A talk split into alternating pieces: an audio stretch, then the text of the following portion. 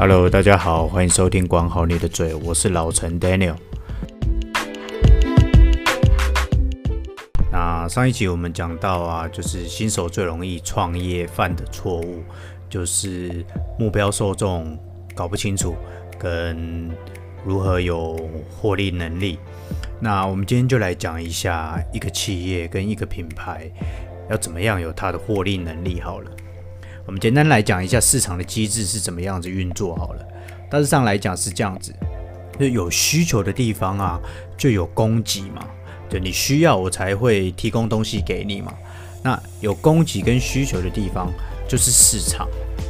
所以企业跟品牌的获利能力就在于你要如何提供给这个市场价值，有价值的产品或是服务。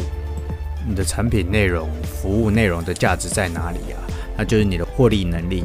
好比说，我们今天提供的是咖啡好了，那你的咖啡品质跟你的服务品质，或者你的背景故事内容，那个会取决于你的获利能力高或是低。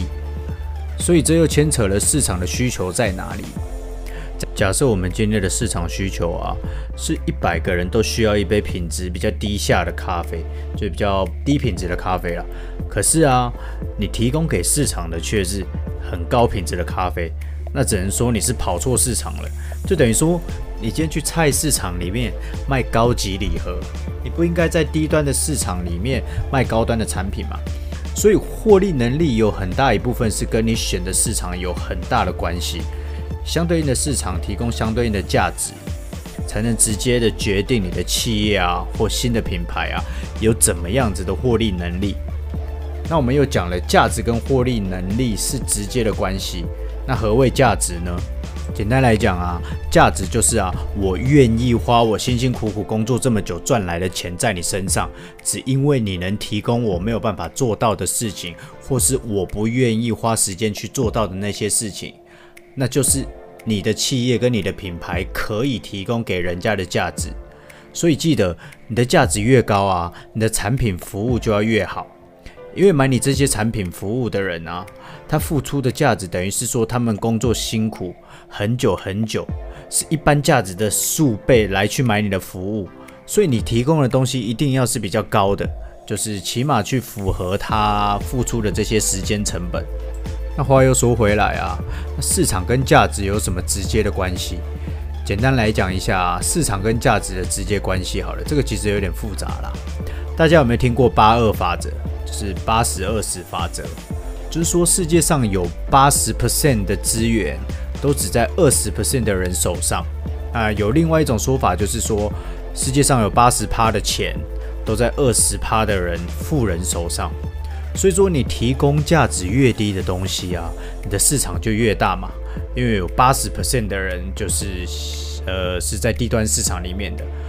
那你提供价值越高的东西啊，你的市场就越小，因为只有二十 percent 的人，这个世界上二十 percent 的人会跟你买。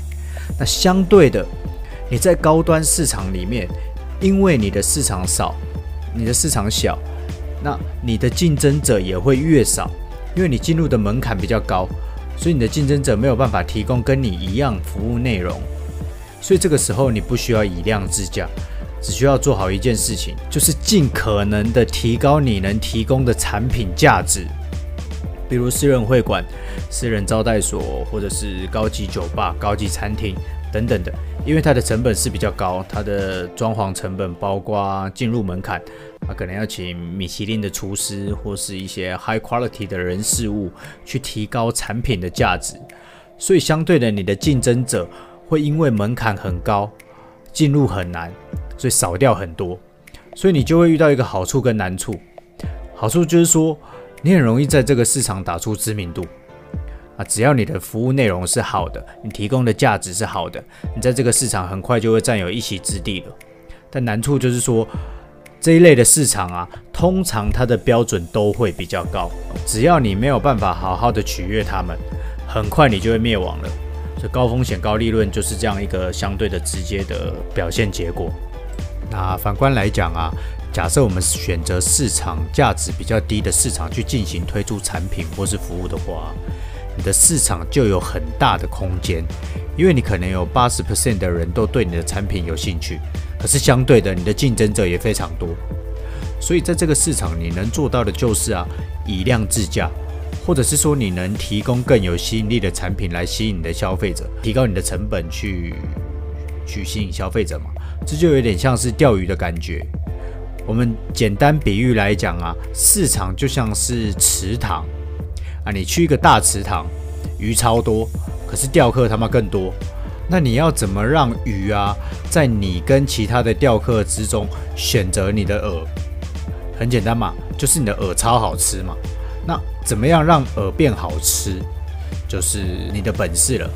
那鱼就是你的目标受众，饵就是你的产品，钓客就是你的竞争对手。